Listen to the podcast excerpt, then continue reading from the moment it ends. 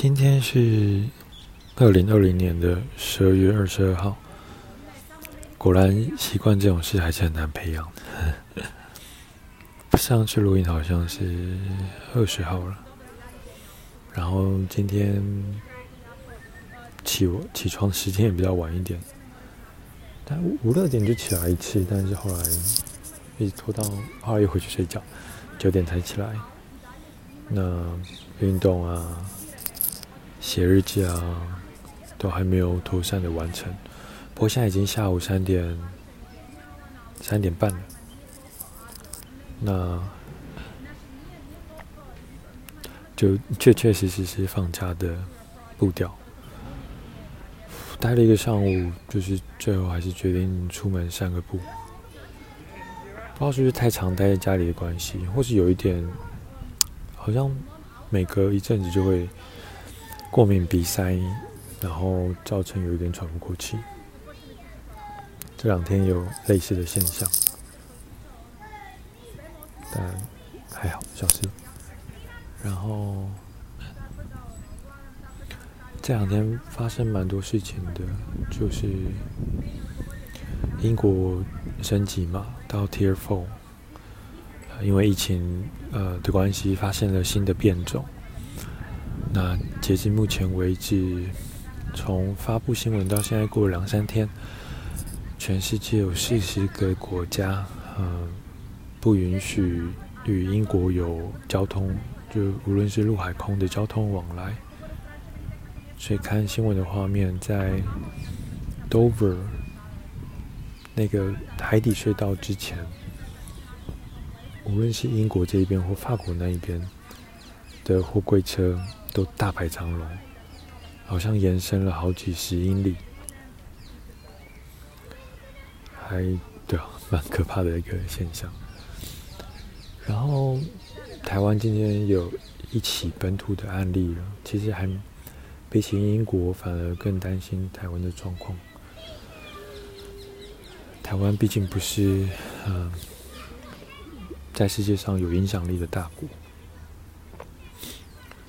截至目前为止，能够守下来很不容易。那至少一般大家还安居乐业，嗯，肯定是会受到影响了。但比起其他国家，台湾目前的状况都很好，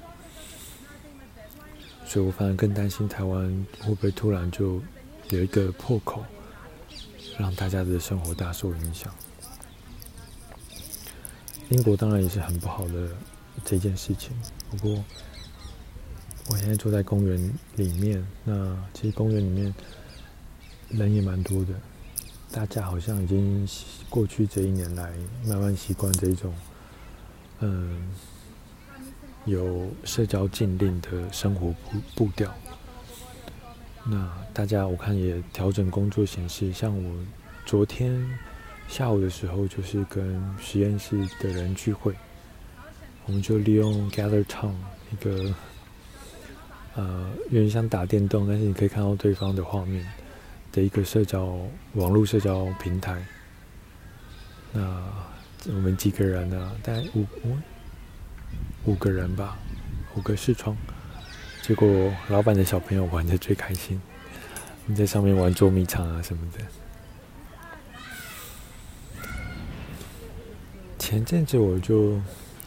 就可能没有，应该是我自己的关系。虽然念科学的好，好像不应该对，就是算命啊、占卜有太大的兴趣。但其实，如果我们有一个，对啊，就但是很有趣的事情了。呃，前阵子就注意到网络上有一个叫印度小男孩。就是大家是吹捧他说哦，他去年八月前哎、对，去年八月二零一九八月份的，呃，网络上的影片，呃，精准的预言了那个肺炎，今年 COVID 的的状况，全球大流行的状况。然后那个小男孩在前几个月也发布了一个视频，说十二月二十二号开始，全世界会面临另一个新的灾难。我就觉得哇，好像真的蛮准确的。嗯，英国封城消息也是二十号左右开始宣布的。那我一直很觉得台湾的防疫团队非常优秀，即便我是受到影响的那一那一波人，嗯，但是他们在很早的时候就启动了秋冬防疫专案。我相信这一个就是造成海外的游子返乡不便的的的那个政策，确实是能够有效的，呃，抑制回流回去台湾的人数。我相信整体而言对疫情还是有好的帮助。那，嗯，对啊，除了疫情。在前两日，台湾有一个世界级世界级的药厂，忘了叫什么，好像叫旭富，很严重的火灾波及了旁边的三四栋工厂。那是跟新冠，就前阵子有上过新闻，是那时候觉得对新冠，嗯。病毒是有疗效的强强氯喹宁的制造商，结果一把大火就一夕之间，把原本就是前景看好的药厂，好像整个希望就破灭了。这当然可以说是巧合了，不过。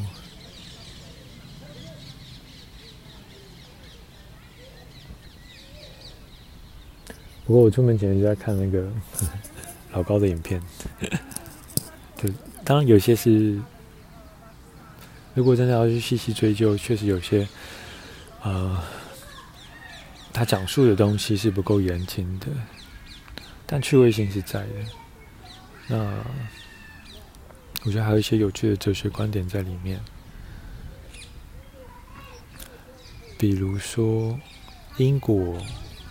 存不存在？比如说，现在会发生，呃，在我们面前的一切事物，都是过去因为过去而决定的吗？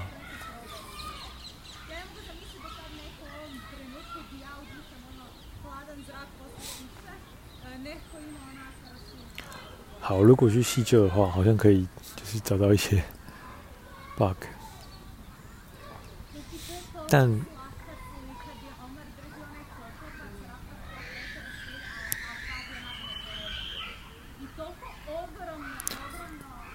anyway，总之他口里所说的因果论是：如果现在决定于过去，那么未来就会被现在决定，那我们我们就有办法预测未来。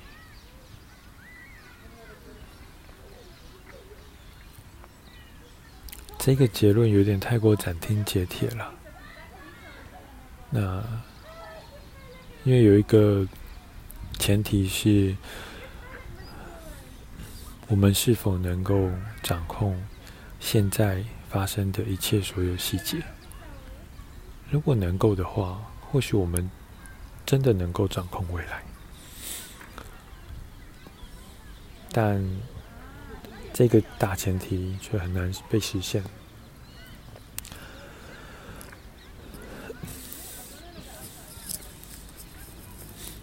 呃，为什么会讲到这个？是关于占卜、关于算命、关于命运这件事情，是否能够被推测？就比如那个印度小男孩在去年、在今年发布的影片。对于全球性的灾难所做的预测，至少在这这两天，不得不说，确实世界有因为英国最近这个变种病毒病毒而开始紧张了起来，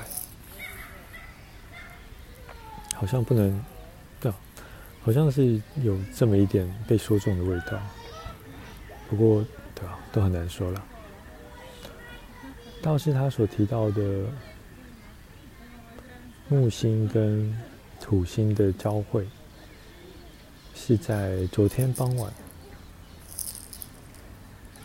我其实蛮期待，蛮想看看的。不过刚好这两天都是乌云下雨的日子。上网看了一下，其实西方媒体也有在报道。不过西方世界，我相信对它的看点会比较正面一点，因为它还有一个故事是，不知道是不是天文学家，就是或者历史学家推论说，两千零二十年前耶稣诞生的那个，耶稣诞生之后的那几个夜晚。在天空有一颗特别明亮的星星，据推测，那个星星他们叫圣诞星。那个圣诞星就是土星跟木星的交汇。如果是在这个故事背景之下，听起来好像就是蛮会为世界带来希望的一个一个景象。当然，无论是刚刚说的占卜啊，或是圣诞星，这个都是基于一个前提假设，就是命运是注定的，又或者是说，有一个比人类更高的文明，或是人类的创造者，他们存在，他或他们存在。而他或他们决定了我们的命运。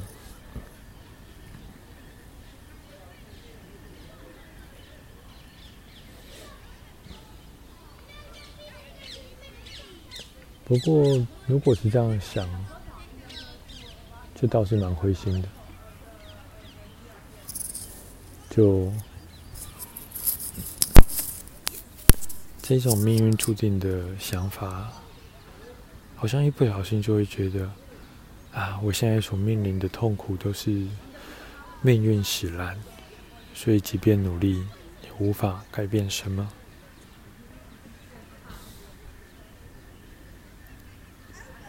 但不应该是如此的吧？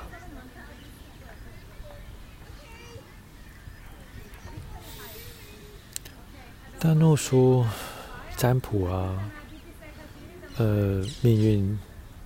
这些事情都不存在，但有时候我其实蛮蛮喜欢看星座啊，嗯，在很久之前也有算过一些紫微斗数、抽签算命等等，有时候又觉得那些对自己个性的剖剖析，倒也是蛮精确的。偶尔我也会试着用星座的特性去观察周遭的朋友，那有时候还是觉得蛮蛮准确的。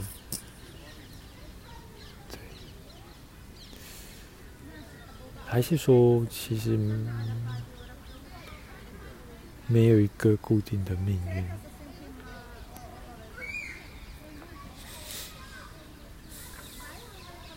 其实无论是算命占卜，他们都有说到，这很虚幻啊。但是说心中有爱，世界就会变好。难道心中有爱就会改变命运吗？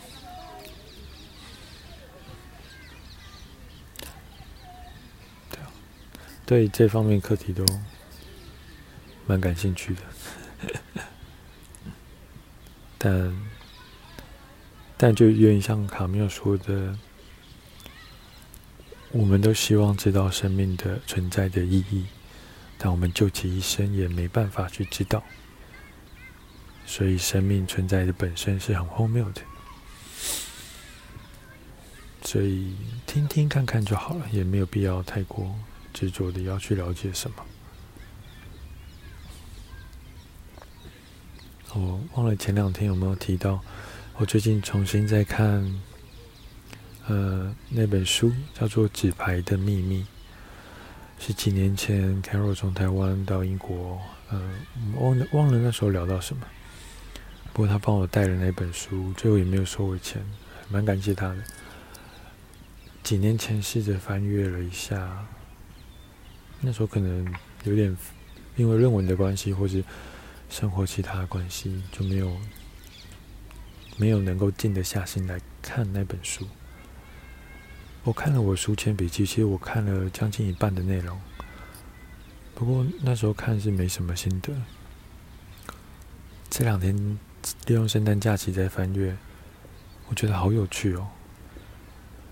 呃，可能是一开始我期待它是一本哲学书，会讲很多许多不同哲学家的观点，但其实它更像是一就是单纯的一本小说。我还没有读到后半段了，还没有感感受到他所想要试图提出的哲学观点，但他用一个小男孩的角度去描述一趟从诺挪威启程，经过法国、瑞士阿尔卑斯山，然后到意大利威尼斯之后，再开车到另一个小镇，准备搭邮轮去希腊。从一个小男孩的观点去描述这个故事本身，我觉得很有意思。然后他和他爸爸对话，几年前我还没有家庭了。我倒是看，我好像有点像那个爸爸，就是总是爱讲一些无关紧要、一般人不会感兴趣的东西。嗯，我想如果女儿之后长大，我可能也是会试着跟她这样说话吧，但不晓得女儿会不会像这个小男生一样理会我就是了。那还有一个共同点呢是。他们旅行的目的。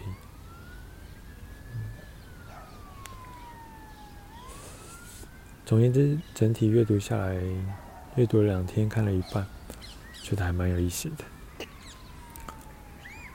这一趟假期是，一方面自己静不下心来工作了，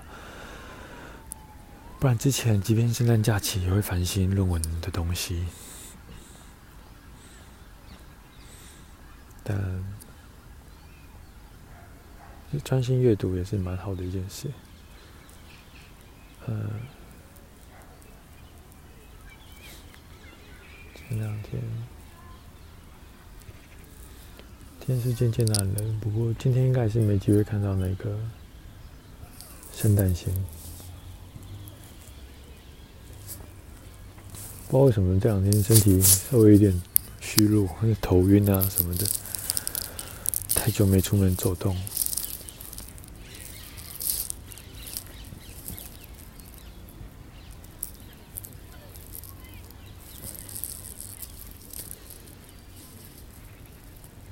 其实蛮想好好试试看录一个 podcast，不过这种记录性质的，好像也不太适合做 podcast。不过对啊，但就回到为什么要做 podcast？目的是什么？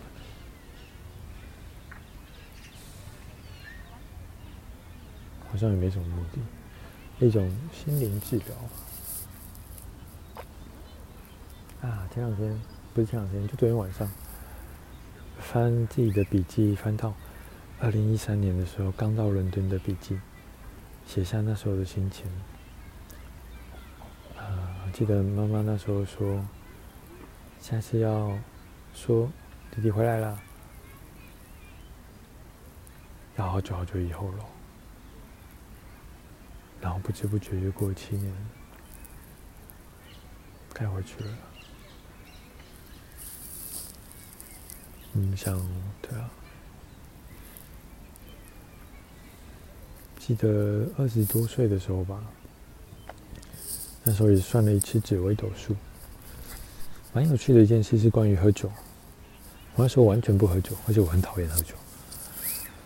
可是那个算命的就，其实他不是主要算命的，他是过来做推拿，但他 一边做一边会 帮你算命，很有趣哦。那时候就说我以后会爱喝酒，哦，怎么可能？结果真的没过几年，开始到了英国之后，确实是蛮喜欢喝酒。那他要提到两个啦，一个是书念得越高，对自己越好。我当然不是因为这件事所以念博士，不过，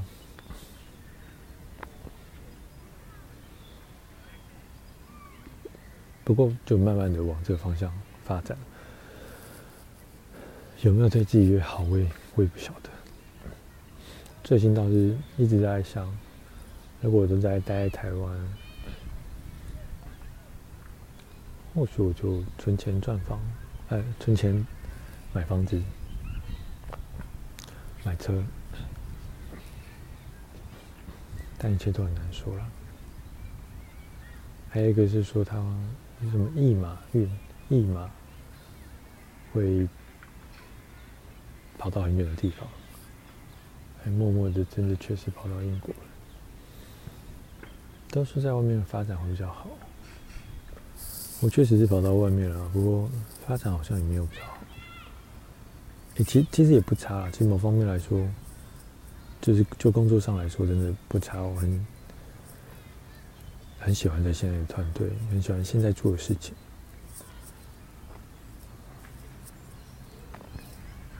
就是。生活开销比较难以维持，不过这样也好，其实想想该回去了。所以知道命运是知道算命所说的命运是一件很有趣的事情，但也很危险。有时候不能够，可能或许不能够太完全依赖这个。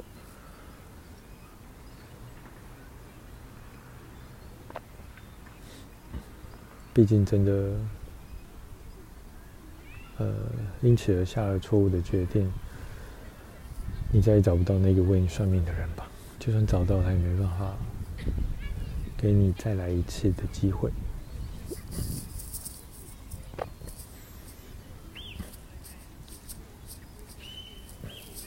前两天不是在读亚里士多德吗？想想两千多年。好像也不是这么久远以前的事哎，只是人类社会变化的太快速了，科技发展的太快了，还再加上再加上人一生的呃生命的尺度是一百年，我甚至更少，以前可能三十年到四十年，所以会觉得两千多年好像很久远以前。但其实仔细一想，两千多年前，一直到现在，不过一眨眼，飞机都在天空飞了，卫星都上太空，人类都可以到月球了，甚至火星上还有人造的东西。这两千多年来的变化，真的还蛮不可思议的。如果都是像我这样，都三十四岁，三三三四岁，一生平平凡凡，过了，我假设我活到一百岁好了，就有二十个我，这样子，好像，对啊，能够达到现在的成就，很不可思议。科技的进步是不是因为人的数量也在指数性的往上提升？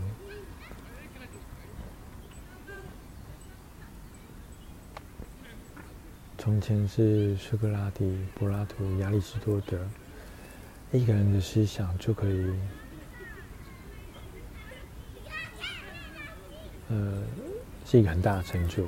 其实，即便他们思想放到现在，还是很大的成就，但。到近代之后，成就新的成就大多是不是思想性的，不是思考的，大多的成就注重在物质上的创新、创造。比如说太空科科技而言，或许会有一个主要计划者，不过那庞大系统是需要庞大的。人付出脑力心力去完成的。当然在压力最多的那个年代为了他的对自然的研究那时候的国王在东征西讨的时候也为他收集了不少的样本。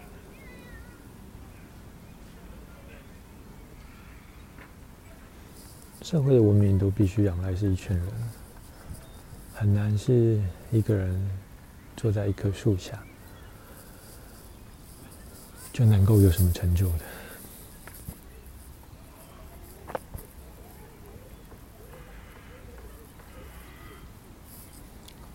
好了今天就差不多录到这里为止，没有说什么有趣的事，不过一个记录了，蛮好的书法。回去一样要再继续的多阅读，不要再胡思乱想。好，晚安了。